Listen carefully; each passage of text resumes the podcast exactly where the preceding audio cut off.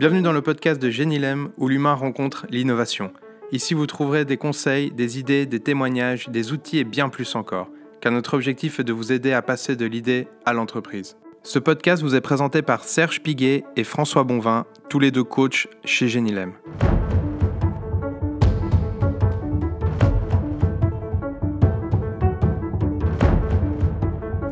Salut François. Bonjour Serge.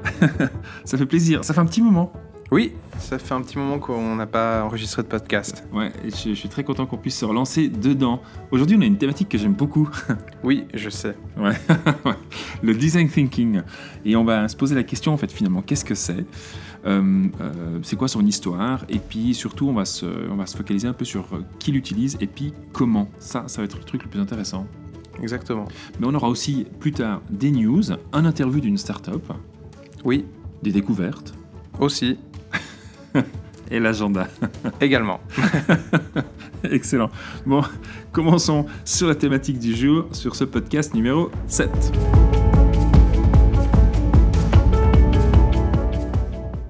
Le design thinking. Qu'est-ce que c'est, Serge? Parce que c'est vrai qu'on entend beaucoup de choses. Ouais. Et je pense qu'il est temps pour toi de rétablir la vérité sur le design thinking. Alors, j'ai pas du tout cette prétention-là, euh, euh, mais c'est vrai que euh, vu que c'est une thématique très tendance, ça vaudrait la peine un peu de se focaliser dessus et juste de ben, poser quelques bases. Quoi que euh, vous allez entendre dans ce podcast, et il y aura des interviews et des gens qui qu'on a été rencontrés, euh, la meilleure des choses pour découvrir une méthodologie, et surtout celle-ci, c'est d'aller se renseigner soi-même, d'aller lire, de se former. Et donc, euh, à la fin du podcast, on va donner quelques tips and tricks pour les prochaines étapes. C'est pas mal le petit terme en anglais. Hein. Oui. Peut-être, si, si j'ose, je vais commencer juste avec l'histoire. Parce que le design thinking, si tout le monde en parle euh, aujourd'hui, on a un peu le sentiment que c'est une méthodologie qui est ultra tendance, euh, qui est très récente, etc. Mais il faut quand même dire que si on va aller chercher les sources du design thinking, il va falloir remonter en 1940. Carrément. Carrément, ouais, avec Alex Osborne, euh, qui est ce que beaucoup de gens estiment être l'inventeur du brainstorming. Euh, et donc, on va se retrouver là avec les, premières réflexions de dire comment est-ce que plusieurs personnes peuvent euh, travailler ensemble sur une problématique. Et puis, ça va être un peu la naissance quand même, du, ou une des sources en tout cas, euh, du design thinking. Après, bah, on va pas s'arrêter à toutes les dates et j'ai pas envie non plus de, faire un podcast qui va durer une heure et demie sur la thématique, bien que je pourrais parler au moins cinq jours dessus. Je sais ça. c'est un, peu le risque. C'est un peu le risque.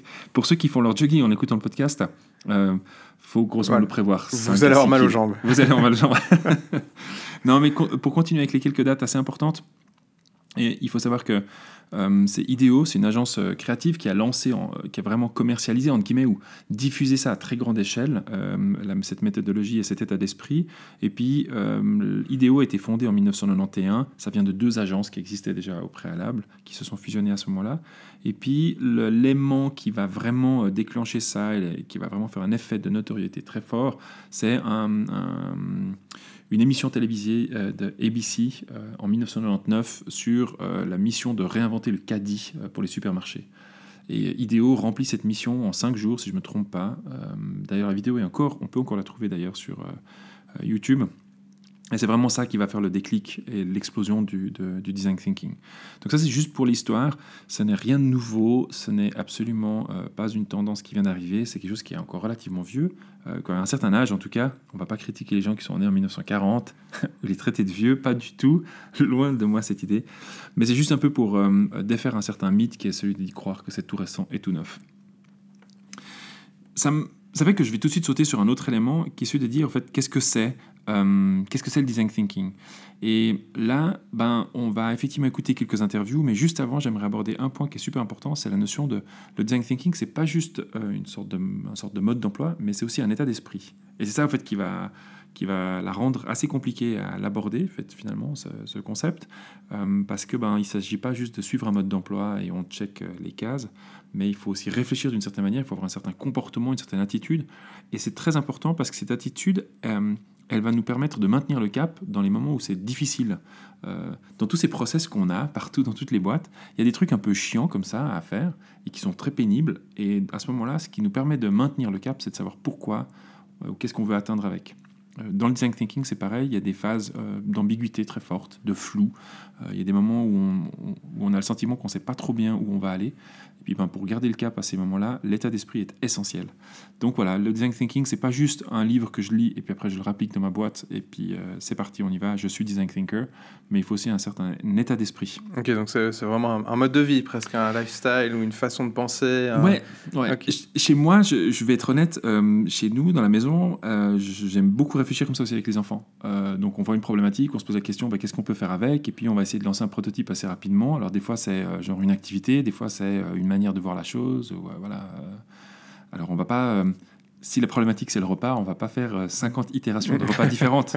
J'aimerais un soir me coucher et coucher mes enfants, mais disons que oui, effectivement, ça, c'est vraiment une sorte de, lifestyle qu'on peut appliquer à beaucoup, beaucoup de choses. Et d'ailleurs, on en parlera un peu plus tard. Il y a des choses qui existent aussi chez les enfants qui sont géniales. Mais par contre, je propose qu'on laisse la place à quelques interviews, parce qu'on était rencontré certaines personnes. Alors, c'est parti, vous allez avoir une série d'interviews euh, de personnes qui, habitent dans la région, euh, dans cette première partie, et on va leur laisser la, place avec euh, la question, mais qu'est-ce que c'est le design thinking?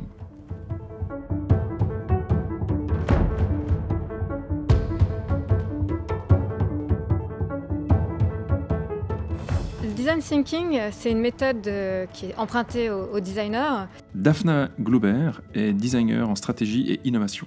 Euh, qui a été finalement traduite par IDEO, mais en gros, le design, c'est être centré utilisateur. Et la particularité du design thinking, c'est de pouvoir résoudre des problèmes complexes en les découpant en petits morceaux et puis finalement en cherchant vraiment les besoins utilisateurs. Donc, euh, comment créer une réponse, un produit, un service utile euh, qui fasse du sens aux utilisateurs et aux, clients, euh, et puis finalement avoir une expérience agréable. Est-ce que tu connais, est-ce qu'il y a des entreprises en Suisse ou euh, des startups en Suisse où tu te dis waouh, vraiment là ils appliquent purement cette notion de design thinking? Et tu, ça te fascine et, vraiment tu te dis waouh, c'est, chouette de voir comment ça se développe? Pour moi, finalement, c'est comment une entreprise a pu intégrer le design, c'est une c'est là où ils ont vraiment intégré le design thinking et Logitech a quand même excellé dans ce domaine si on veut. Donc oui, euh, il y en a quelques-unes, ouais.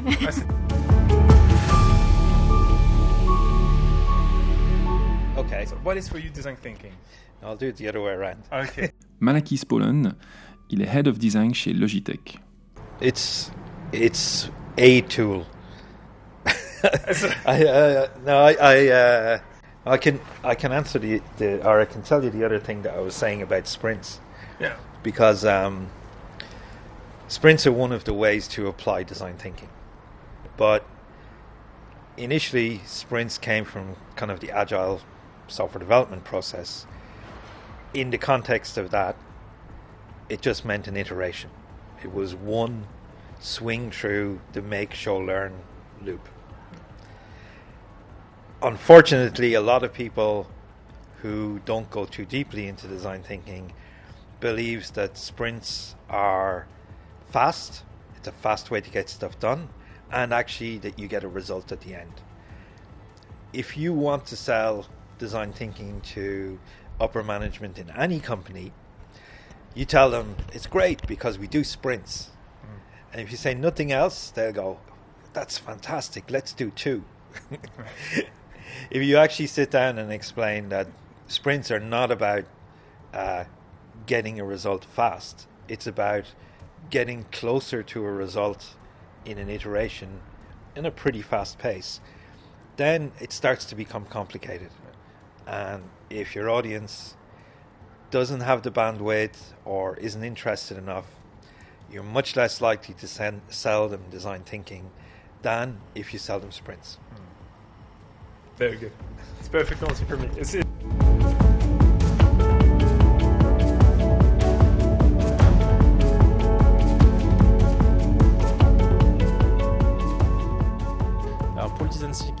Euh, Mathieu, lui, il est responsable de la plateforme innovation chez les TL. Pour moi, c'est en fait c'est un outil, c'est une méthode, comme tu peux avoir le Lean Startup, le Design Sprint, etc., qui ont tous, tous toutes, ces méthodes-là, elles ont vraiment un, point central qui est avoir le client au centre des préoccupations. Et je vois vraiment ça comme euh, une approche, une méthode, un processus qui te force à pas, pas perdre et toujours garder en tête que c'est le client qui est au centre et puis de dire on développe des choses pour que ça ait un sens pour le client, pour qu'il soit prêt à l'acheter ou à l'utiliser, et pas juste pour la beauté de la R&D ou de l'invention. Puis je, vois- je vois vraiment ça comme ça.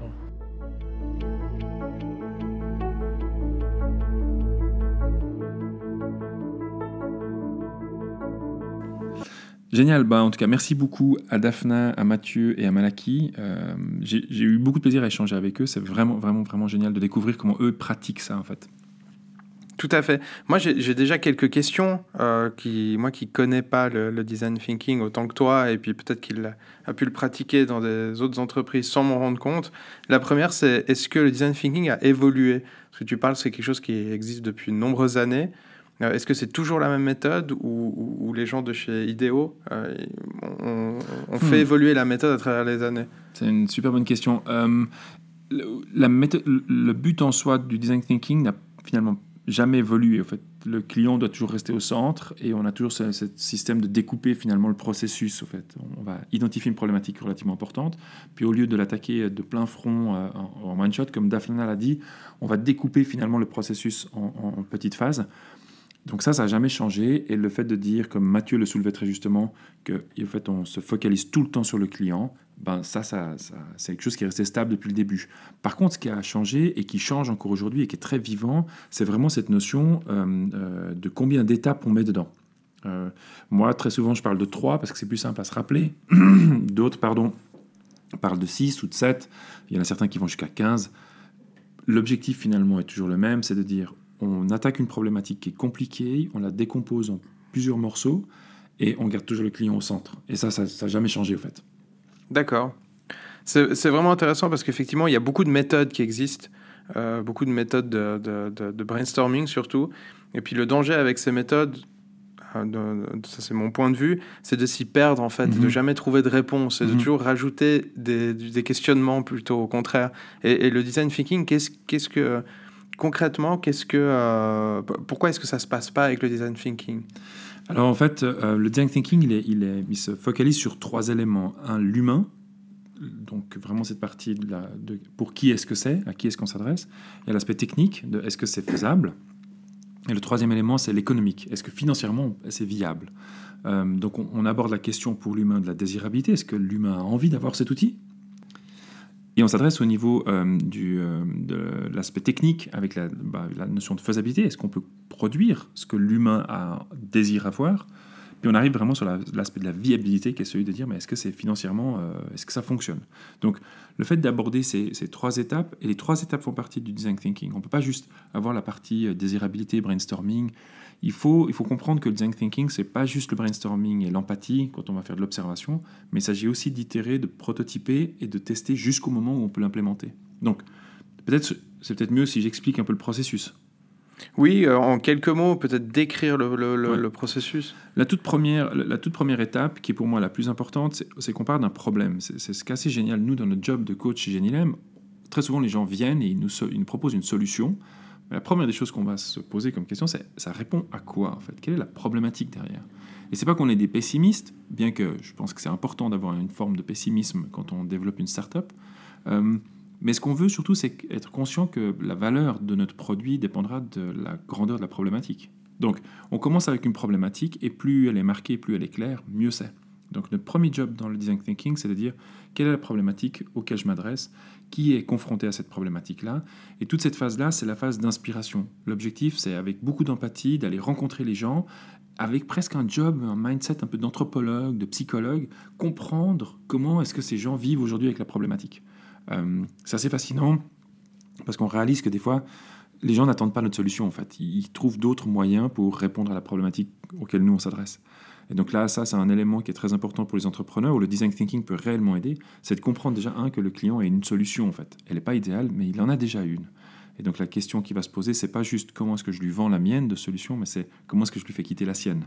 Et donc là, toute cette phase d'inspiration et d'empathie devient très important parce qu'on peut comprendre l'attachement que a le client avec la méthodologie qu'il utilise sur le moment même, qui n'est peut-être pas idéale pour répondre à la problématique, mais qui fonctionne très bien pour lui en fait.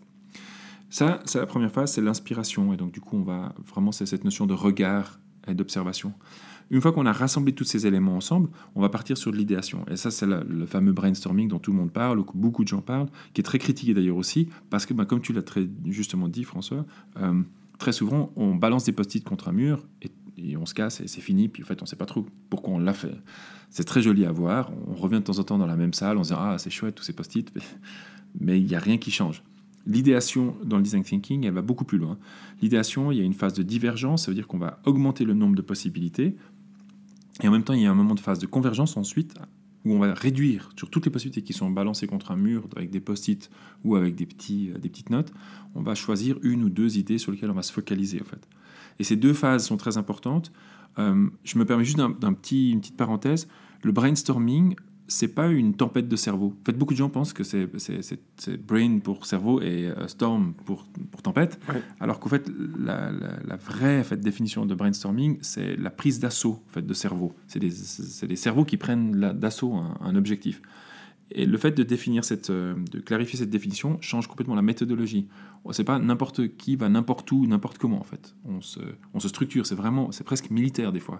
Quand euh, on anime un brainstorming, on vient avec des méthodologies qui sont excessivement précises, avec un timing qui est très précis, avec des objectifs qui sont précis, et on se structure de manière excessivement claire. Euh, Il y a des gens qui sont professionnels là-dedans, et c'est comme à l'armée, en fait, finalement, euh, on ne fait pas une prise d'assaut n'importe comment, on s'organise, en fait.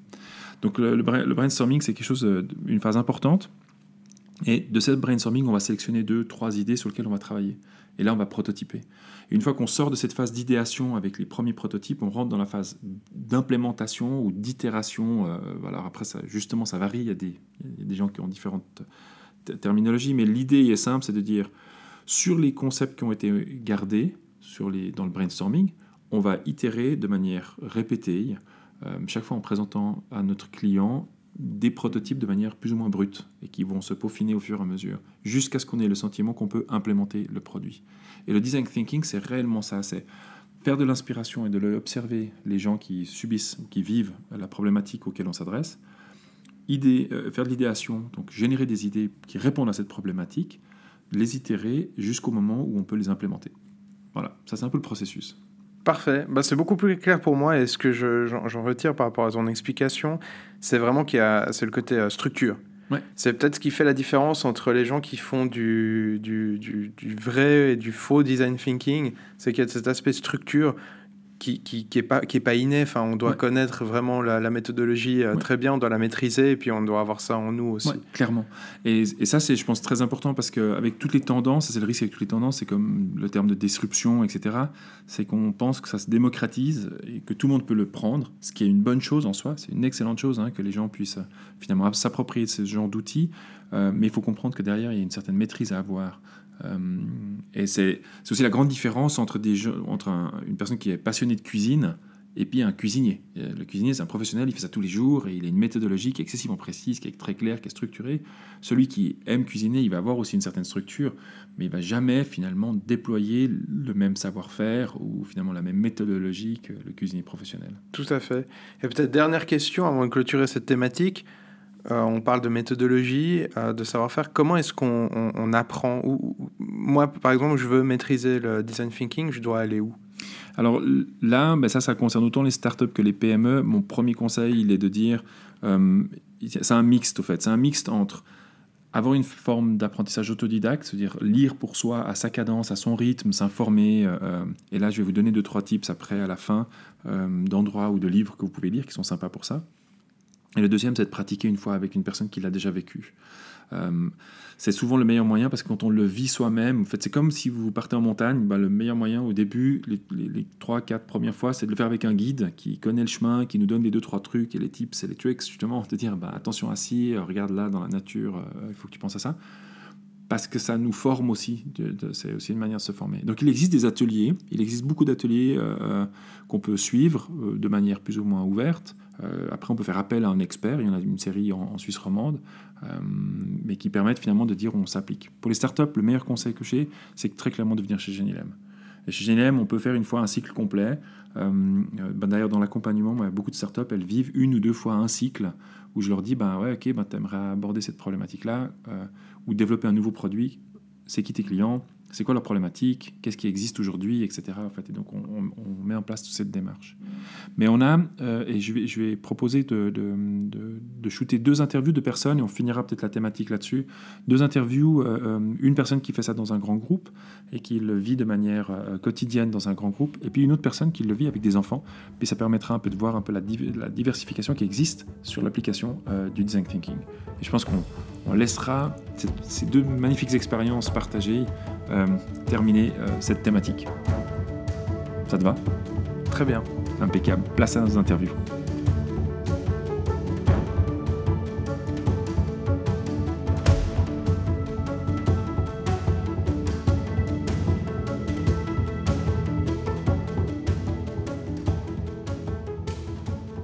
Et que le brainstorming n'est qu'un petit, un petit bout de ce qu'on voit en design thinking, mais le design thinking, c'est pas du, du brainstorming, c'est de la fabrication concrète, c'est de l'artisanat. Tania est une experte du design thinking dans un grand groupe français. Tania, merci beaucoup pour votre temps. Euh, J'ai beaucoup de plaisir de vous avoir de nouveau au téléphone. Euh, pour parler de quelque chose qui nous passionne les deux. Le design thinking. Exactement, exactement. Alors moi, j'ai une première question comme ça qui me vient, à, qui me vient tout de suite à l'esprit, c'est qu'est-ce que c'est le design thinking à vos yeux? Euh, Le design thinking, pour moi, euh, très souvent, on dit que c'est une méthode. alors évidemment que c'est une méthode redoutable dans un premier mhm. temps, mais ça va bien au-delà de ça. le design thinking, c'est un mindset c'est une manière de penser, une manière de faire les choses euh, et qui nous permet d'atteindre l'objectif qu'on se fixe dès le démarrage. Et, et finalement, qu'est-ce que ça, ça apporte quoi dans votre expérience euh, euh en, en, tant que praticienne habituée et, et experte Qu'est-ce que ça apporte ou qu'est-ce que vous amène de plus que d'autres méthodologies? Ça, ça amène du, c'est vraiment quelque chose qui a bouleversé ma vie au point de faire un changement de job mhm. à 360 degrés. Euh, c'est euh, ça apporte du résultat de manière efficace, de manière collaborative et euh, tout en passant des moments qui sont super super fun avec bienveillance absolue. Donc c'est du résultat, quel que soit le sujet, quelle que soit la problématique sur laquelle on travaille. Dans tous les mhm. cas, en sortant de là, non seulement le sujet est clarifié, non seulement là où on nous demandait de trouver une piste, on en trouve plusieurs, euh, et donc les gens sont transformés parce qu'ils ont en plus vécu un moment qui est, euh, en termes d'apport euh, personnel, extrêmement riche. Oui. Mais alors, si, est-ce que vous serez d'accord de décrire comment vous, vous vivez ce processus-là, finalement euh, Comment on le pratique Exactement, ouais. Ah, on le pratique. en fait, on parle de design thinking bien évidemment, mais dans, dans, la manière dont nous on traite les, les projets, les sujets qu'on nous confie, on combine plusieurs méthodes. Donc mhm. euh, la, la, première des choses que l'on fait, c'est que l'on on entre en empathie avec mhm. les, les, cibles que l'on veut servir. Le meilleur moyen, moyen d'entrer en empathie et de comprendre les personnes euh, pour lesquelles on va designer un service, euh, trouver des solutions, c'est de les avoir avec nous. Si on peut pas les avoir avec nous, on construit des personas au plus proche de la réalité et, euh, et c'est là que la méthode est très très très efficace. C'est qu'on a des outils en design thinking qui nous permettent d'approfondir et de mieux comprendre euh, nos utilisateurs, euh, qui consistent à aller faire des interviews, de se positionner en immersion, faire des observations détaillées, euh, de mhm. travailler sur des études et de la recherche utilisateur. Donc ça c'est la première étape, l'empathie, comprendre pour qui mhm. on, on travaille.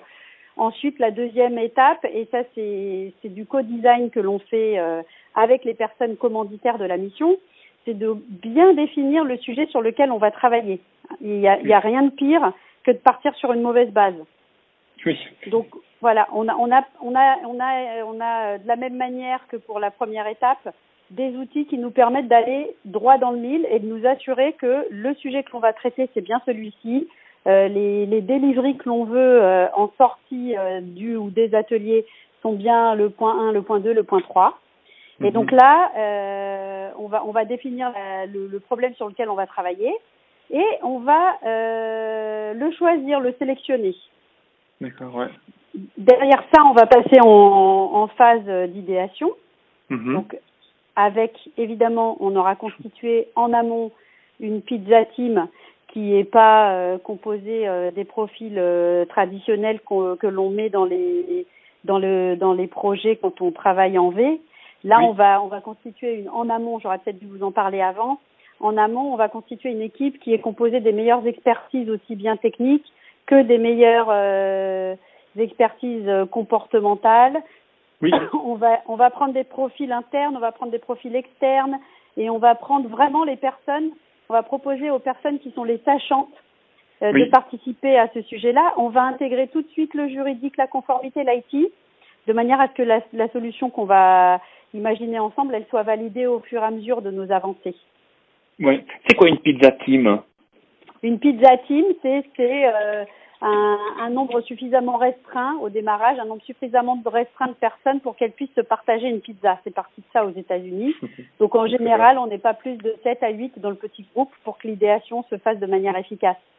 D'accord, donc c'est ou une grande pizza ou alors des petits mangeurs. Voilà, c'est exactement ça. c'est exactement ça. Ça, c'est le niveau de granularité dans lequel on va arriver. Et donc, euh, et du temps que l'on a, en fonction du Mhm. temps que l'on a, moins on a de temps et moins l'équipe sera grande en fait. D'accord. Est-ce que elle, est, dans elle, votre est, ex- elle est surtout, elle est, pardon, elle est surtout multi-skills. D'accord. Et dans l'expertise que vous avez, est-ce qu'il y a un, euh, une taille minimum euh, euh, pour que ça puisse bien fonctionner? Parce qu'évidemment, je pense qu'à deux, c'est moins riche. Euh, donc, euh, finalement, on a peu de temps à disposition. Dans les expériences que vous avez vécues, la plus petite équipe que vous conseillerez, ce serait quoi? Pour nous, c'est plutôt 5-6. Voilà. Ouais, d'accord. 5-6 pour qu'il y ait suffisamment d'échanges parce qu'on sait très bien, vous comme moi, euh, que l'idéation, elle vient d'une personne, mais qu'elle est Oui. surtout générée en matière d'intelligence collective par le rebond qui se fait euh, à l'entente d'une idée. Hein, J'entends quelque Mhm. Ouais. chose et au final, tiens, ça déclenche quelque chose chez moi. Et ça, ça existe dans une autre industrie. Et si je le dupliquais dans l'industrie dans laquelle je travaille, et du coup, il faut qu'on ait quand même plusieurs rebonds qui puissent se faire avec des profils qui soient totalement différents. Oui. Et donc, euh, au- en général, on, on démarre pas nous euh, de sujets en dessous de six personnes. D'accord. Ok. Et donc là, on est dans cette phase idéation. Il se passe quoi après? La phase d'idéation, ce qui est important, c'est qu'on va, on va dans un, elle, elle se décompose en deux temps, et je vous dis après ce qui va se passer. Euh, la phase d'idéation, elle se décompose en deux temps. D'abord, c'est la phase de divergence, c'est-à-dire que là, on va, on va demander aux, aux participants de nous, de nous soumettre toutes les idées qui leur passent par la tête. Et progressivement, avec ce petit groupe, on va entrer en phase de convergence et on va le- leur faire sélectionner la meilleure idée, l'idée que eux considèrent comme étant celle qui va être retenue Mhm. l'idée qui va être retenue selon les critères que eux décideront. En design thinking, on, on travaille Ouais. surtout sur la viabilité, euh, le fait que le produit soit désirable et qu'économiquement, voilà, et qu'il soit faisable. Donc il y a trois critères. Si l'assemblée souhaite en définir d'autres, euh, hier on était en atelier, on en a défini d'autres. En fonction des critères qui sont définis par les sponsors et par les participants, on va choisir une idée pour l'étape 4 pour l'étape 4. Donc maintenant, pour répondre à, à votre question, qui est celle du prototypage. Alors ça, c'est l'illustration, mais parfaite, de, de la value proposition du design thinking, qui Mhm. consiste à aller jusqu'à fabriquer la solution. Ouais. Fabriquer la solution de sa version la plus frugale à la version la plus sophistiquée. Donc un prototype, ça peut être un dessin, un prototype, ça peut être un storyboard, un prototype, ça peut être une première version d'un argumentaire. Comme Oui. le prototype, ça pourrait être aussi euh, bah, une appli digitale euh, qui est fabriquée le deuxième jour de l'atelier euh, pour montrer, pour pouvoir montrer la solution et pour Oui. pouvoir entrer dans la dans la dernière étape du design thinking qui est celle du test. D'accord. Ouais. ouais. Donc c'est effectivement c'est cette phase de prototypage qui qui, qui est en, en boucle finalement avec la phase de test. Alors le prototype, en fait tout est en, en boucle. Voilà, le prototypage c'est qu'on fabrique une première version de la solution Mhm. et on va la tester dans le seul but, c'est de la soumettre tout de suite à l'utilisateur très tôt, très Oui. tôt. Hein, même si on a une version vraiment euh, bêta et très frugale, on la soumet tout de suite à l'utilisateur dans l'optique de, de l'améliorer. Ouais. Donc on lui on lui soumet, on mesure. Donc c'est là qu'on entre dans le lean, dans le lean. Hein. Quand je vous disais au début, on est très Ouais. design thinking évidemment, mais on combine le meilleur de toutes les méthodes. Euh, on va tout de suite mesurer euh, bah, le- les feedbacks. On va prendre en considération les pistes d'amélioration. On va garder tout ce qu'il est bon de garder et on va continuer à, s'il est nécessaire, on va remettre de l'idéation euh, pour améliorer certains points et on repart dans une autre phase de prototypage pour améliorer le, le proto euh, V1. Oui. Et ça tout de suite avec l'utilisateur. Et c'est assez juste qu'on on, a, on entend souvent dire en fait que le design thinking c'est une grande phase d'abord de, euh, d'inspiration et puis de brainstorming. Euh, euh, dans, dans l'importance des phases, comment est-ce que vous, vous le vivez et comment est-ce que vous vous l'appliquez finalement au quotidien? Est-ce qu'effectivement il y a plus il y a, il y a plus de il y, a, il y a plus de place à cette, à cette première phase d'inspiration et la phase d'idéation que sur le reste Est-ce que ça égalise Comment est-ce que vous le vivez en fait? En fait, la phase, euh, la phase qui est très lourde et qu'on oublie très souvent et qu'on considère comme étant nous la plus importante, c'est la Mhm. phase d'empathie, celle où il faut Ouais. absolument prendre le temps. Et alors, dans la phase d'empathie, on, on positionne l'inspiration, évidemment. Dans la Ouais. phase d'empathie, on va comprendre l'utilisateur, on va comprendre ce qu'il vit, on va comprendre ses besoins, quelles sont ses peurs, quelles sont ses, ses envies, euh, qu'est-ce qu'il fait de bien dans la vie, avec qui il interagit. Euh, on va se déplacer physiquement pour bien le voir et on va faire dans cette phase-là euh, toutes les recherches de bench externes, Oui. hein, de, de tous les benchmarks qui sont extérieurs et qui peuvent alimenter nos sujets. L'inspiration, elle va, elle va arriver au, au tout début. D'accord. Et ensuite, euh, la phase d'idéation, c'est une étape euh, dans laquelle on va, on va aussi inspirer, on va aussi euh, pouvoir euh, inspirer de la créativité euh, par des, pardon, par des, des jeux et des exercices qui sont évidemment euh, très efficaces. Donc la Mhm. phase d'in- d'inspiration, la phase d'i- d'idéation, elles prennent pas plus de place que les autres. Parce Ouais. qu'une fois qu'on a sélectionné l'idée. on va aller prototyper et on va on va aller tester, on va mesurer. C'est là qu'on entre en, en- en- dans la boucle itérative de l'amélioration Ouais. continue. Et fait- finalement, ça, ça, c'est tout aussi important que, que ce qu'on a toujours euh, mis en avant ou que ce que dont beaucoup de gens parlent, qui est le brainstorming ou euh, la notion Alors, de voilà. terrain. En fait. Alors ça, c'est le brainstorming pour nous, c'est pas du design thinking et c'est pas c'est pas ce qui c'est pas ce qui définit la phase d'idéation et c'est pas Ouais. ce qui pèse le plus lourd dans le design thinking. Ce qui Ouais. fait la force du design thinking, c'est qu'on est dans l'action justement et qu'on est dans la fabrication Ouais. et qu'on fait et qu'on est avec l'utilisateur et qu'on teste avec l'utilisateur de manière concrète. On fabrique et c'est surtout confronté à l'utilisateur tout de suite, tout de suite. Si c'est pas bon, c'est tant mieux parce qu'on l'a vu tôt. Et fail fast, fail often, mais surtout il faut le voir très tôt qu'on s'est trompé et parce Oui. qu'on peut on peut ajuster et on Ouais. peut améliorer.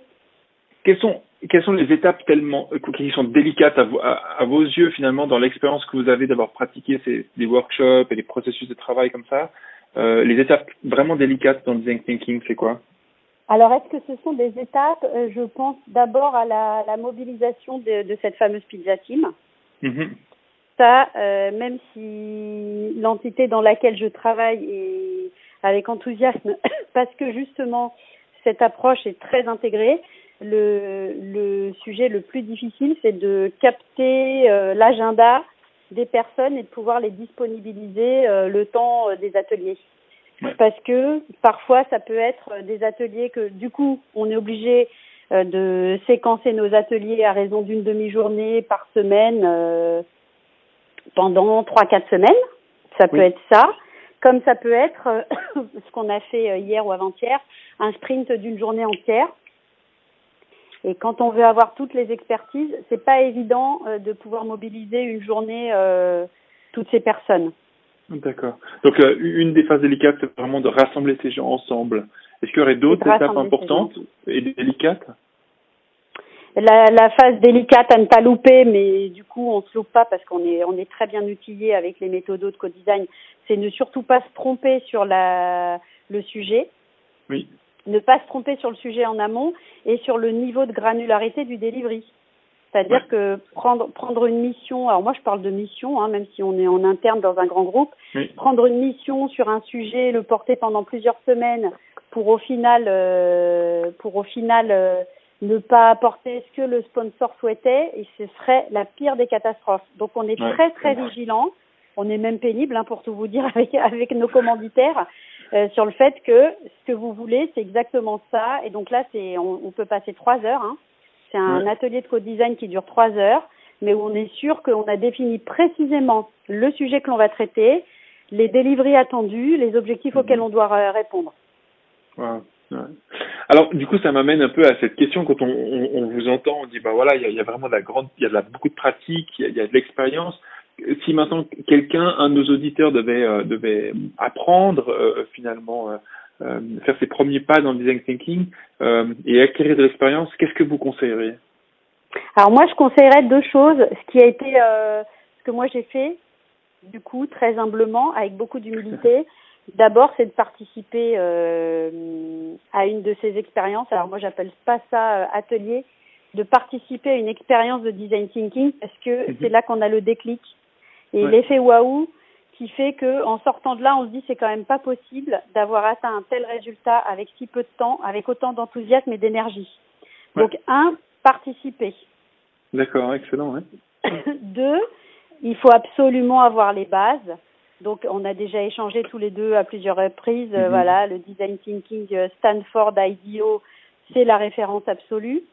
Ouais. Euh, suivre la formation euh, au sprint euh, design by Google. Ouais.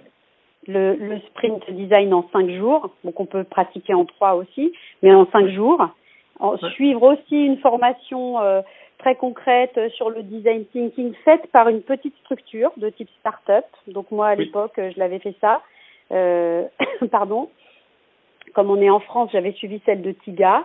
Et juste après, se lancer, se lancer tout de suite, mais en étant accompagné. Et se faire sa première Ouais. expérience personnelle, quoi. Oui, première expérience personnelle, il vaut mieux être accompagné euh, et être en, en position 2 avant de prendre le lead et de pouvoir être euh, design thinker et de s'amuser en préparant des ateliers. euh.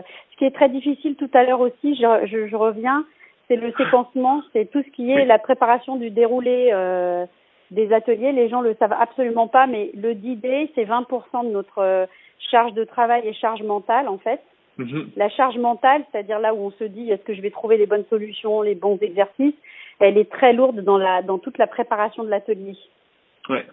Donc participer avec quelqu'un euh, à, la, à, à la préparation de l'atelier et être à deux, être à deux, c'est très important parce que comme ça on peut échanger. Oui. Ouais. Et, ça- et vous, dans, dans, dans les, ces premiers pas que vous avez faits, euh, euh, quels sont les éléments qui, vont le plus, qui vous ont le plus marqué quand vous avez fait votre première pratique euh, de, vraiment d'un processus de design thinking? Ce qui m'a le plus marqué, c'était vraiment euh, le, le premier atelier auquel j'ai participé en tant que participante. Mhm. Euh, c'était ce que je vous disais tout à l'heure, le fait que on arrivait mais très très facilement avec fluidité et rapidité. Alors moi c'est ce qui me plaît, c'est très efficace, fluide, rapide. Et du coup euh, à avoir à sortir de cette zone où il y avait ce petit fameux euh, brainstorming dont tout le monde parle, où ça part dans tous les sens. voilà, ça part dans tous les sens. Mais au final, on arrive tous à se mettre d'accord sur le fait que les, les, le top 5, ça va être ça. Oui. On garde le top 5 très rapidement. Et la solution sur laquelle on va s'intéresser euh, par la suite et qu'on va fabriquer, qu'on va tester, qu'on va, qu'on va prototyper, qu'on va tester, ça va être celle-ci. Le fait d'avoir un consensus de tout le monde, mais y compris euh, le juridique, la conformité, euh, les métiers, euh, les clients, euh, voilà, euh, d'avoir un consensus euh, immédiat, immédiat sur le fait que la solution qu'on va, voilà, sur cette idée de, on a choisi de faire quelque chose, on l'a co-construit ensemble cette idée et on a choisi ensemble de la fabriquer et on va la fabriquer ensemble. Ouais. Ouais. Et Donc, ça se passe dans le même atelier. Donc c'est Et c'est ça génial. dans le même atelier et c'est tellement Ouais. bluffant. Et en plus derrière, on est tellement content de la journée qu'on a passée parce que euh, au niveau de l'apport personnel, on a on a été respectueux les uns avec les autres, euh, on s'est mis en empathie, on a fait preuve d'altruisme, on a collaboré, bon des valeurs qui moi me sont chères. Ouais. Il faut avoir un, un ADN. euh, c'est tout est tout est conduit par un ADN plus plus extrêmement Oui. optimiste qui nous porte, qui nous porte. Et qui rend la chose euh, euh, que je trouve très agréable finalement dans le processus global. Oui, c'est ça. C'est aussi Ouais, cette- idée, on n'est pas dans une course l'un contre l'autre, on- on- et, et finalement une sorte de fierté ensemble. à la fin. Ouais, on est tous ensemble. oui. C'est vraiment, ça nous amène une fierté euh, géniale. Quoi. Eh ben, c'est exact, une fierté collective. C'est vraiment la fierté collective. Et puis le fait de se dire, on est tous là pour quelque chose. Il n'y a pas, il n'y a pas de, voilà, c'est ce que vous disiez. On n'est pas en compétition les uns avec les autres. On sait qu'on est complémentaires, complètement complémentaires. Il n'y a pas de concurrence comme ça, un peu euh, où, on, va se, euh, quoi, nous on se tirer la bourre mutuellement. Euh, on est vraiment dans une, co-construction qui est très agréable. C'est vrai que c'est exactement, exactement. Merci beaucoup, Tania, pour, euh, pour ce temps que vous m'avez accordé et puis pour ces réponses que, qui, moi, m'enthousiasment. ah, bah, c'est un plaisir.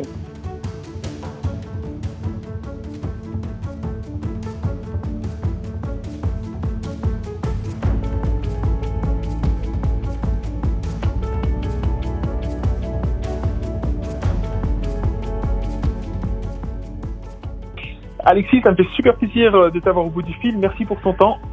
Bah écoute, avec plaisir Serge, merci pour l'invitation. Alexis, directeur de l'association WeStart. Première question que j'ai pour toi, c'est euh, en fait c'est quoi WeStart? Bah écoute, euh, WeStart, c'est tout simplement des ateliers de créativité, design thinking et d'entrepreneuriat pour les jeunes, spécifiquement conçus pour les 12-20 ans.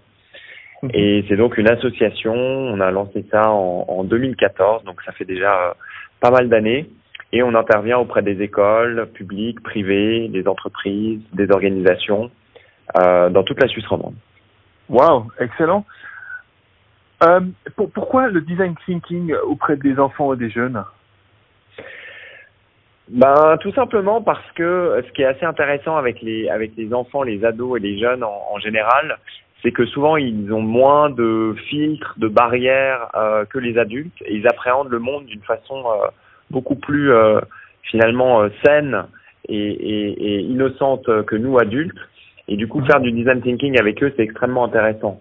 Donc, on, on, démarre avec une phase un peu d'inspiration. On demande aux jeunes finalement d'après, enfin, d'observer le monde avec leur, euh, voilà, avec leurs yeux d'enfant ou d'ado, mhm. et d'identifier finalement des problématiques euh, auxquelles ils sont confrontés euh, dans le quotidien. Et ensuite, on leur demande d'imaginer des solutions innovantes pour répondre à ces problématiques. Donc c'est vraiment centré sur l'humain et centré sur leur euh, environnement, euh, leur, leur, environnement qui leur est propre.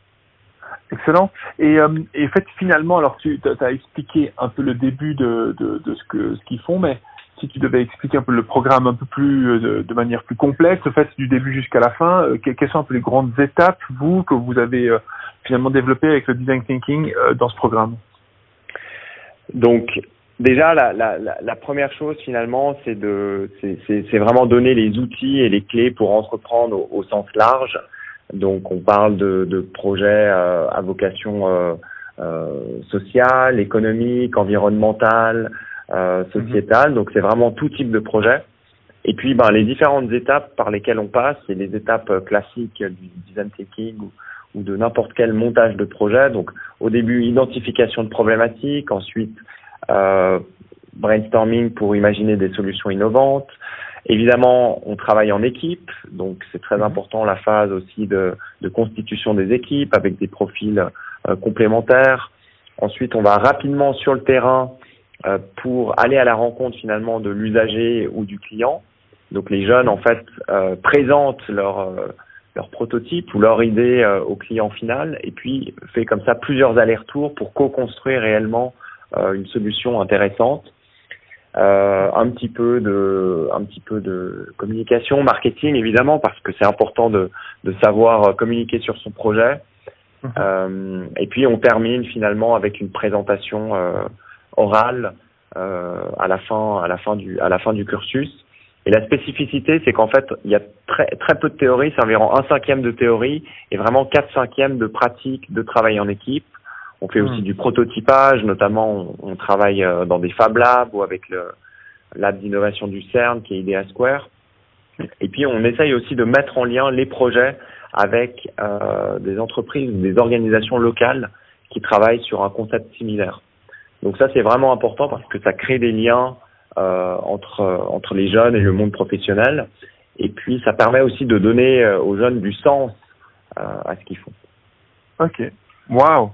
Euh, Qu'est-ce que ça leur apporte le, le, le, programme? En fait, à la fin, ils, ils sortent avec quoi? Qu'est-ce qu'ils ont acquis comme compétences? Alors déjà, ce que ça leur apporte, et c'est assez fascinant de le voir, c'est que souvent dans leur cursus scolaire, c'est la première fois qu'on leur donne l'opportunité finalement de développer une idée qui leur est propre.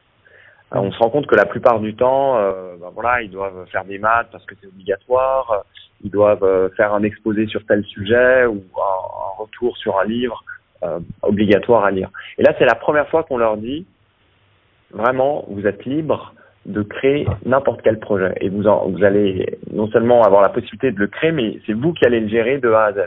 Et donc ça, déjà, ça leur donne euh, confiance. Et puis, euh, vraiment, c'est la, première fois dans leur cursus qu'ils ont cette possibilité-là.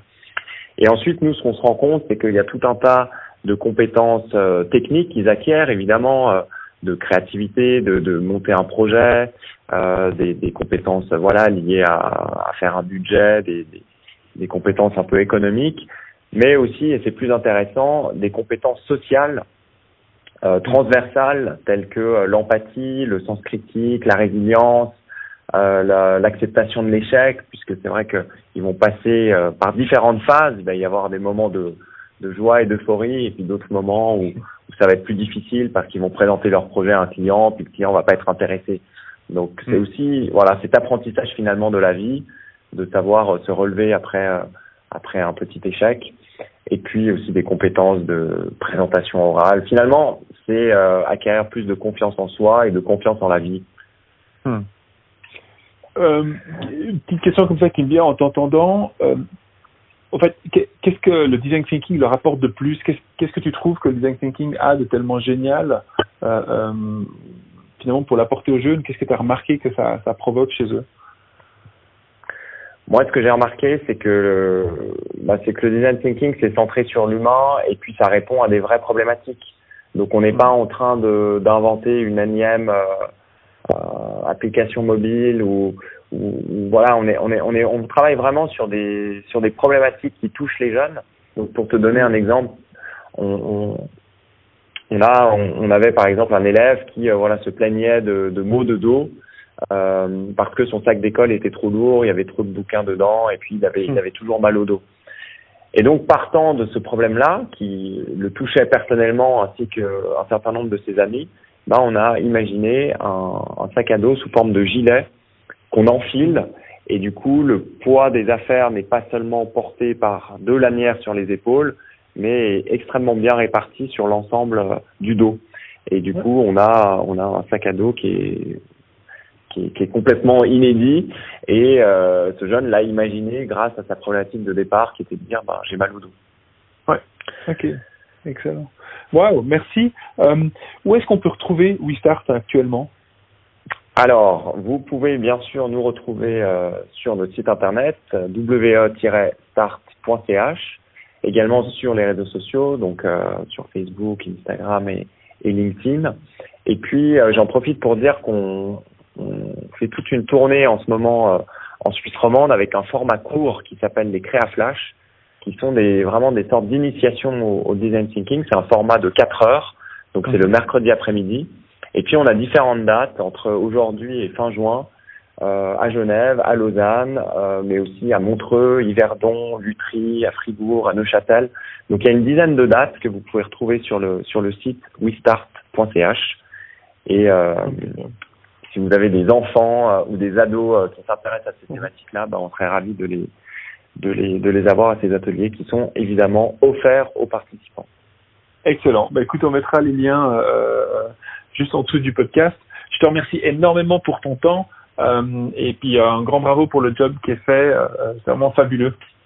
Vraiment bah, fabuleux. Merci et puis euh, merci et bravo à Genilem d'avoir lancé ces podcasts.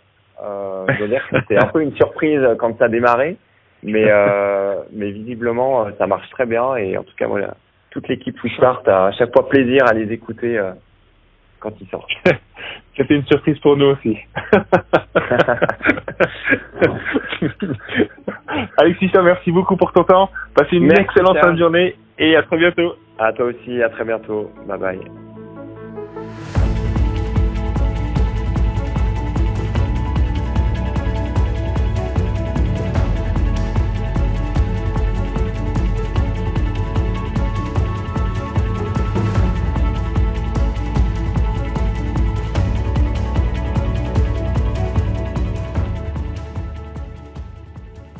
Et c'est parti pour une nouvelle rubrique.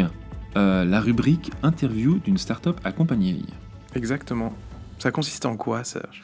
Ben, en fait, l'objectif, il a été de rencontrer, ou l'objectif dans ce podcast, il est de rencontrer euh, les entreprises qu'on accompagne, et le défi qu'elles ont, c'est de se présenter en 2 à 3 minutes. Et on va laisser la place à Juliane avec Qu'est-ce que c'est Sporty Sporty World. World?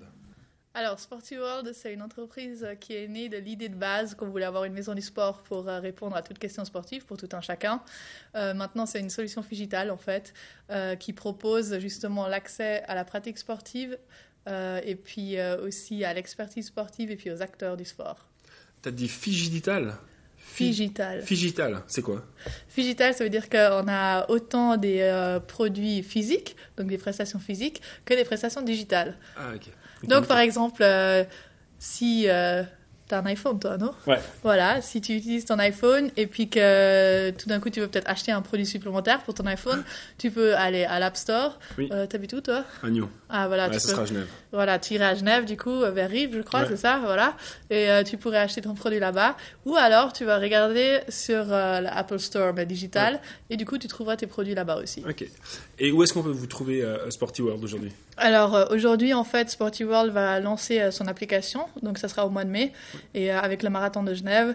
Et euh, cette application, justement, va optimiser euh, l'information au niveau du sport. C'était pour justement favoriser l'accès.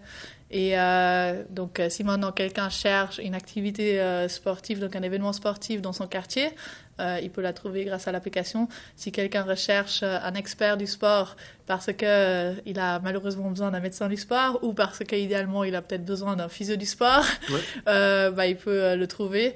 Et puis, si il y a quelqu'un qui aimerait peut-être aussi proposer son expertise pour le domaine sportif, il peut le faire, il peut Wow. s'inscrire. Et puis, euh, il peut bah, soit tout simplement créer un, un, euh, profil public. Mhm. Euh, et puis, dans son profil public, il peut notifier s'il est prêt à faire du bénévolat, s'il est prêt à être invité. Donc, voilà. Waouh. Mais elle est déjà accessible maintenant, Non, au mois de mai. au mois de mai. On la lance au mois de mai. Donc, il nous, fallait quand même, il nous fallait quand même une bonne année pour la développer. Donc Sporty World existe depuis fin 2017 et puis bah, toute cette dernière année on a travaillé sur l'application. Donc il nous fallait une bonne année pour euh, pour, euh, pour la développer. Et puis là on est encore en train de l'optimiser parce qu'il y a des fonctionnalités qui fonctionnent pas encore aussi bien. C'est pas encore des fonctionnalités. Donc justement j'en ai pas parlé euh, parce que ouais. bah, peut-être elles seront pas là au lancement. Ouais. donc non mais il y a un Hall of Fame par exemple que nous on voulait mettre en place pour euh, apporter de l'inspiration et puis euh, apporter des idées comment on peut contribuer au sport. Parce que nous on voulait mettre en avant autant justement les athlètes ce qui est connu pour un Hall of Fame que des acteurs euh, venant peut-être du domaine privé euh, qui ont euh, contribué financièrement aux réalisations sportives donc euh, pour mettre en avant bah, les, les différents contributeurs à des réalisations d'exception Donc aujourd'hui, en attendant l'application qui sortira en mai, Mhm. les gens ils vous retrouvent sur quoi? Sur un site internet? Alors les gens, ils nous retrouvent sur notre site internet, c'est très simple. Ouais. Donc il y a aussi un formulaire de contact. Et euh, du coup, par exemple, s'il y a un acteur du sport qui a besoin d'expertise dans la recherche de fonds, il peut nous contacter. Après, s'il y a une euh, région qui serait intéressée à mettre en place euh, la, la solution Sporty World, ben, le concept Sporty, euh, elle peut nous contacter. Et du coup, ce qu'on va faire avec la région en l'occurrence, c'est qu'on va d'abord avoir un rendez-vous pour bien comprendre les besoins de la région. Et puis après, notre approche, c'est de dire, bah, l'idéal, c'est de mettre en place un espace physique euh, où justement euh, tout un chacun peut passer. Ouais. Euh, et puis euh, combiné avec la solution digitale. Et ce qui signifie que bah, l'espace physique, ça peut tout simplement être un guichet d'accueil, euh, ça peut aussi être euh, un, un bureau plus grand, Mhm. euh, ou alors ça pourrait aussi idéalement être une maison du sport, c'était ça notre rêve initial. Et puis après, pour l'application, euh, bah, travail que nous on fait, euh, en collaboration justement avec les acteurs sur place, c'est euh, le travail de la re- des recherches de données. Donc euh, pour télécharger toutes ces données-là, après il y a un travail de design spécifique pour la région. Mhm. Et puis après, étant donné que c'est du crowdsourcing, bah, il y a une, une continuité et puis une actualité au niveau de- des données qui se fait grâce au crowdsourcing aussi. Ok, nickel. Réseaux sociaux ou pas réseaux sociaux? Si moi j'utilise les réseaux Non, mais sociaux, si Sporty World est sur les réseaux sociaux Ah non, Sporty World n'est pas sur les réseaux Pas sociaux. encore. Euh, bah, en fait, Ah, apparemment pas. Non, en fait, euh, nous, nous, on a vraiment euh, privilégié ben, maintenant le, un, un site internet très statique. Ouais. Donc un site internet statique avec un formulaire de contact qui explique de façon euh, assez claire, j'espère, ce qu'on fait. Et euh, qui, euh, qui du coup permet euh, l'entrée en contact avec nous.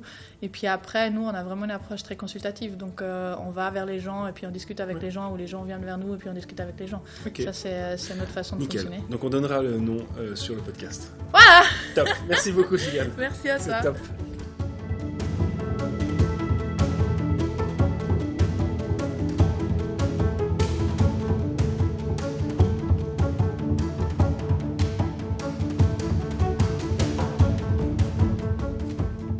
Place aux news. Exactement, la news de la semaine. Devine la thématique de la news de la semaine. Gaming. Eh oui, Mais voilà. gaming, mais gaming, mais Les gens vont, vont vraiment euh, me détester pour ça ou m'adorer s'ils aiment le gaming. Euh, de nouveau, je répète, il y a beaucoup de news de gaming parce qu'il y a énormément de, de choses qui, qui sont en train d'évoluer dans, dans ce milieu-là. Donc il y a plein, plein de news intéressantes. Euh, je vais parler d'une news qui date un petit peu de, de une à deux semaines, il me semble de deux semaines, mais c'est une news qui m'a vraiment complètement, euh, complètement marqué. Euh, c'est euh, Google qui annonce son entrée dans l'industrie du gaming, plus particulièrement du cloud gaming avec Stadia. Donc le cloud gaming, c'est quoi? Vous voyez actuellement pour jouer à un, un jeu vidéo, vous devez acheter du hardware, donc une console, ça peut être une Xbox, une PlayStation, un PC ou autre. Donc vous achetez ce hardware, vous achetez un jeu, soit physique sur un CD, soit alors euh, de version euh, numérisée, donc euh, sur le, le- le store de, de la console. L'évolution et peut-être la révolution, Mhm. ça reste encore à voir, c'est en fait de dématérialiser euh, le hardware. C'est-à-dire qu'on l'a déjà fait pour les jeux, comme je viens de le dire. Donc on est passé d'un CD à un jeu qu'on peut télécharger directement depuis euh, Internet, des plateformes de gaming. Et là, on va passer en fait à, au fait de pouvoir jouer sans console. Hmm. Donc comment ça marche? Bah, c'est du cloud basique, hein. enfin basique, c'est comme Facebook, etc. C'est-à-dire qu'il y a des serveurs, Google ont des serveurs avec de la puissance de calcul, et cette puissance de calcul va être utilisée pour euh, afficher votre jeu vidéo.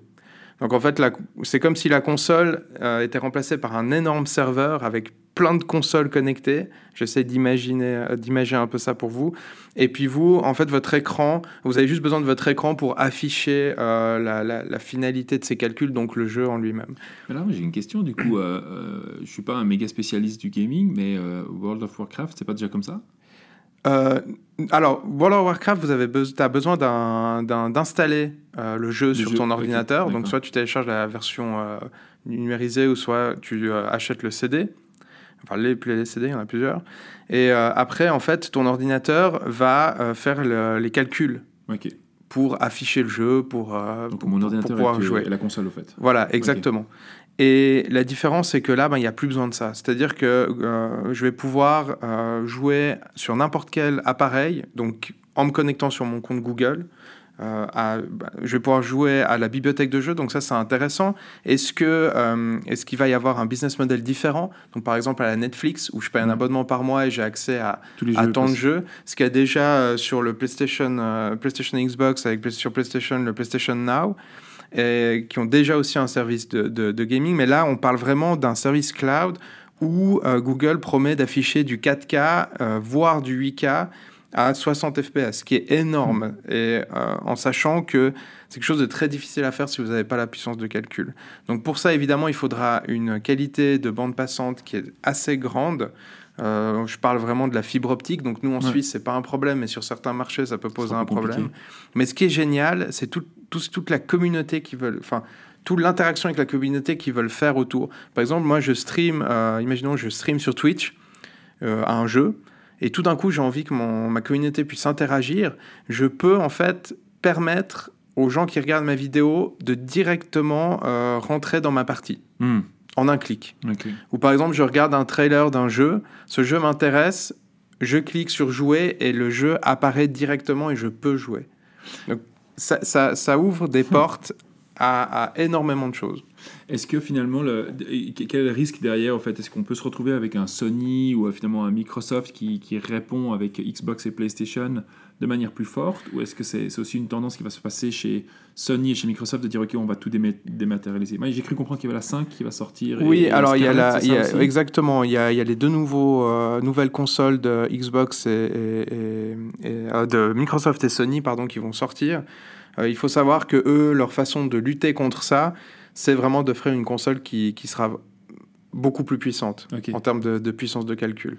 J'ai plus exactement les, les, les, les, les- les- Les chiffres. les specs en Ouais. tête, euh, mais la, la- le service de Google, donc Stadia, sera déjà plus puissant que la PS4 Ouais. Pro et puis la Xbox X. Oui.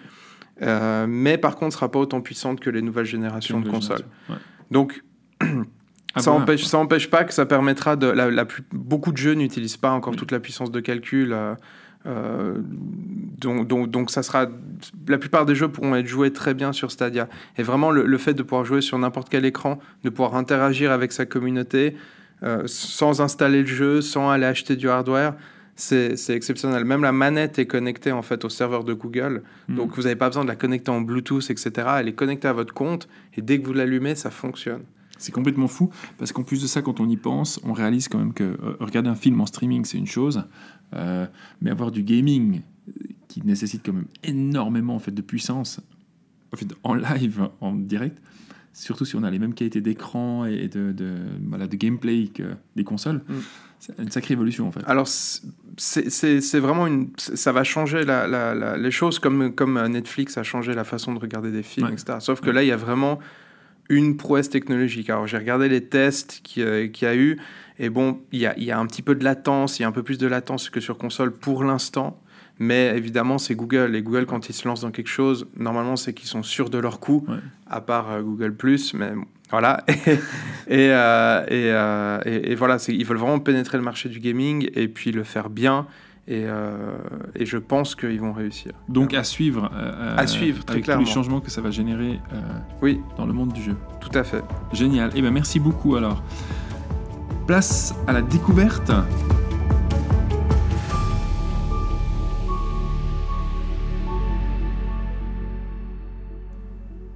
Et on passe maintenant aux découvertes. Quelques minutes pour traverser trois découvertes qu'on a. Et la première, elle te revient. Tout à fait. Je vais commencer avec un article que j'ai découvert ce matin qui s'appelle Avoiding the POC Death Trap. Donc, c'est la deuxième partie. Je rappelle que POC ou POC, c'est Proof of concept. Tu m'as pris de court. Ah oui, désolé. Voilà. Donc, euh, donc euh, c'est un certain Tony qui a écrit ça sur medium.com. On vous mettra l'article en lien. Euh, lui, il parle, il part du principe de qu'est-ce que veut un investisseur. Donc, il veut cinq choses. Première chose, customers will love your product. Important, donc désirabilité. Mhm. Deuxième chose, successful upsells. Donc ça veut dire que ça vous permet de vendre, qu'il y a une potentiel euh, chiffre d'affaires euh, annexe qui peut s'ajouter à votre chiffre d'affaires principal en vendant autre chose. Trois, c'est established pricing. Donc ça parle, de, le, le- le- le titre parle de lui-même. C'est vraiment d'avoir un prix euh, correct, Ouais. compréhensible par le- vos futurs acheteurs. 4. A path to significant recurring revenues. Donc ça, ça revient aussi un petit peu l'upselling, c'est de comprendre d'où viennent vos revenus concrètement Ouais. euh, pour pouvoir les anticiper, par exemple. Et 5. Ton point préféré, a sales Ouais, machine clairement. and growth engine for acquiring customers. Je suis toujours fasciné en fait à quel point les startups elles, ne- ne- elles vont chercher leurs premiers euh, 5, 10, 15 clients, peut-être max.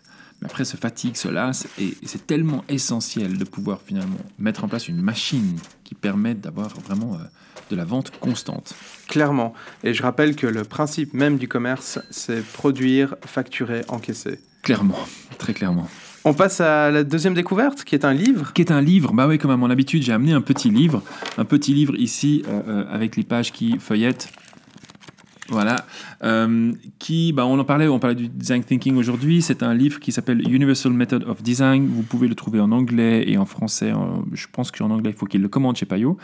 Mais un livre qui vous présente 100 euh, outils ou 100 méthodologies qui vous permettent euh, de finalement avancer avec ben, le savoir-faire du designer. Et c'est un- moins un livre finalement qui se lit comme ça pour le plaisir de le lire, mais plus une sorte de boîte à outils dans lequel on peut aller pi- pi- piocher et chercher des informations. Je le recommande vivement et évidemment on le trouve chez Payot. Payot. Voilà. Euh, évidemment. Et le dernier, dernier point. euh, euh, Qui est une de- surprise. qui est une petite surprise. C'est une, petite boîte. Une petite boîte. Alors, on va faire un petit unboxing un peu en live. Euh, la petite boîte, pendant que François déballe le- le- la, surprise, euh, cette petite boîte contient le résultat d'une campagne de crowdfunding euh, qui s'appelle IRL Glasses, Glasses That Block Screen, qui a rassemblé 2000, un peu plus de 2000 contributeurs pour, je, crois, à peu près euh, 140 900 dollars. Ce qui est très intéressant, c'est que la campagne de cette, euh, cette campagne crowdfunding était vraiment magnifique, avec une vidéo extraordinaire qui a réussi à, à me convaincre, en l'occurrence, très clairement et très facilement, euh, en disant qu'ils allaient créer des lunettes qui bloquent les écrans. Seule particularité, c'est que quand on a reçu nos lunettes, qui sont d'ailleurs dans un magnifique packaging, eh ben, moi j'ai été un peu bluffé de voir que ben, ce n'est pas vraiment le cas. Parce que mon Attel, euh, tous les écrans que moi j'utilise à la maison, eh ben, ça ne les bloque pas du tout, en fait. Ben, évidemment, parce que ben, ces lunettes, euh, ben, je pense que c'est un premier proto, donc euh, ils n'ont pas pris en considération tous les éléments liés à ben, des écrans digitaux et l'évolution des écrans, mais aussi parce que c'était principalement axé pour les télévisions et les anciennes télévisions. Donc voilà, on est face à un prototype qui a quand même réussi, un- un- une personne qui a réussi avec 140 000 dollars lancer une première production, un premier batch complet. Euh, même si moi je suis, moyennement, satisfait du résultat final parce que j'aurais vraiment voulu quelque chose qui bloque tous les écrans et j'étais très curieux de ça. Je pense qu'il a réussi un bon coup euh, publicitaire. Et puis ben, je me réjouis de voir quelles vont être ses prochaines itérations et ses prochains euh, développements. Parce que comme vous me l'entendez dire, je critique le produit, mais en l'occurrence, je pense que s'il ressort le prochain, je vais être assez curieux pour retester et pour suivre l'évolution. Donc non, vos clients euh, ne sont pas intransigeants au point de ne pas revenir toquer à la porte, surtout s'ils ont le sentiment que vous répondez clairement à leurs problématiques. Alors je confirme, on, voit absolument euh, très bien tous les écrans. Ouais. Euh, beaucoup mieux qu'avec des verres polarisés par exemple, où Oui. on ne voit rien du tout. Donc euh, heureusement qu'ils ont mis un petit chewing-gum bazooka euh, Ouais. dans la boîte pour compenser, la... Effectivement. Moi, les pour lunettes, une, compenser le produit. hein. les lunettes ont une bonne gueule quand même. hein, faut- Oui, faut oui. dire, par ont- contre, ça remplace pas des lunettes de soleil. Non, Et et je- il faut pas les utiliser pour des medical use et Exactement. de- quand tu es en train de conduire. Ouais, exactement. Voilà. Genre, je pense que c'est même, je pense plutôt assez dangereux finalement de l'utiliser euh, au bord de la plage euh, toute la journée. Je pense que c'est pas du tout recommandé. Mais le concept est très intéressant, le packaging est magnifique et puis ben, j'espère que Ivan Cash, qui est le porteur du projet, continue et euh, passe à la prochaine itération euh, pour ses lunettes. Ça, c'est fait. Passons à la toute dernière étape L'agenda de la semaine. l'agenda euh, des prochaines formations. Euh, vous retrouverez évidemment euh, et très clairement Jenny Lem euh, dans son cursus de formation habituel. La toute prochaine formation aura lieu le 9 avril. Avez-vous la fibre entrepreneuriale? Allez vous tester et sachez si vous avez les moyens, les outils, les compétences, le caractère pour traverser la grande aventure de l'entrepreneuriat. 9 avril de cette année, évidemment. J'allais dire euh, 2015. Je sais pas pourquoi.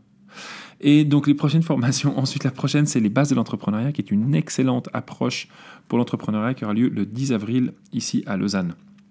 Pour les autres formations, je vous recommande largement d'aller voir notre page euh, Eventbrite, euh, donc euh, Jenny Lem, où toutes les formations sont disponibles, ou simplement les réseaux sociaux et notre site internet. À ce qui paraît, il y aura... Ah, je me réjouis non. de la nouveauté. Des nouveautés. Il y aura des nouveautés qui vont venir. Ouh là là, ça, me- ça me picote les doigts. On en parlera peut-être le prochain podcast. Peut-être prochain podcast. C'était notre septième podcast sur la thématique du design thinking.